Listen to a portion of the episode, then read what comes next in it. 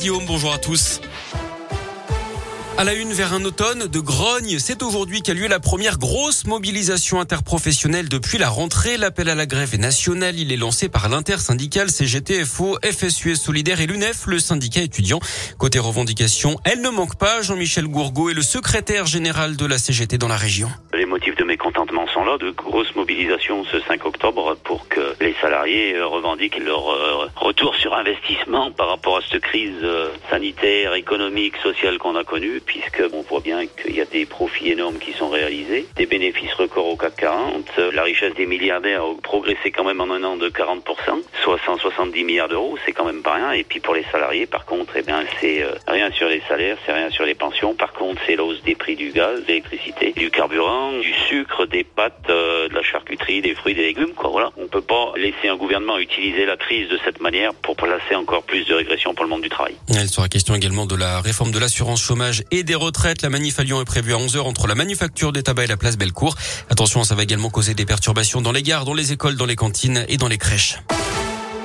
L'église dans la tourmente, la commission sauvée qui enquête sur la pédocriminalité depuis les années 50 rend ses conclusions ce matin. Elles sont accablantes. Dans la région, on pense bien sûr à l'affaire Prena. Au total, 6500 personnes ont témoigné pendant ces deux ans et demi de travaux.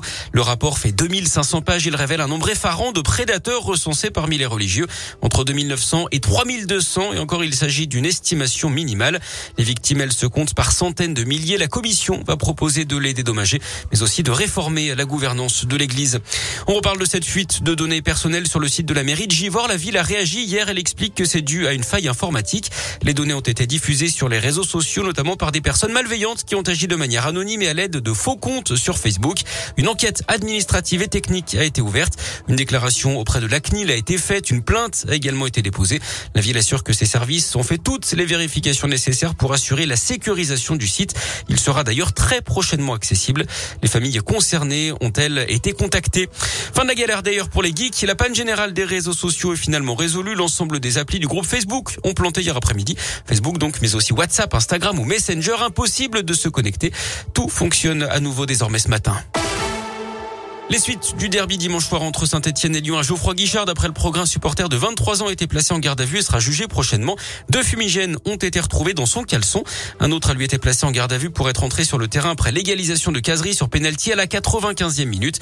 Cet homme de 35 ans a expliqué qu'il n'avait pas réussi à contenir sa joie au moment du but. Et puis le patron, c'est lui, Thomas Pesquet, a officiellement pris les commandes de la station spatiale internationale, une première pour un Français. Il va occuper ses nouvelles fonctions jusqu'à son retour sur Terre en novembre. Il sera donc chargé d'accueillir le réalisateur et l'actrice russe qui partent en orbite aujourd'hui pour tourner le tout premier film de fiction dans l'espace.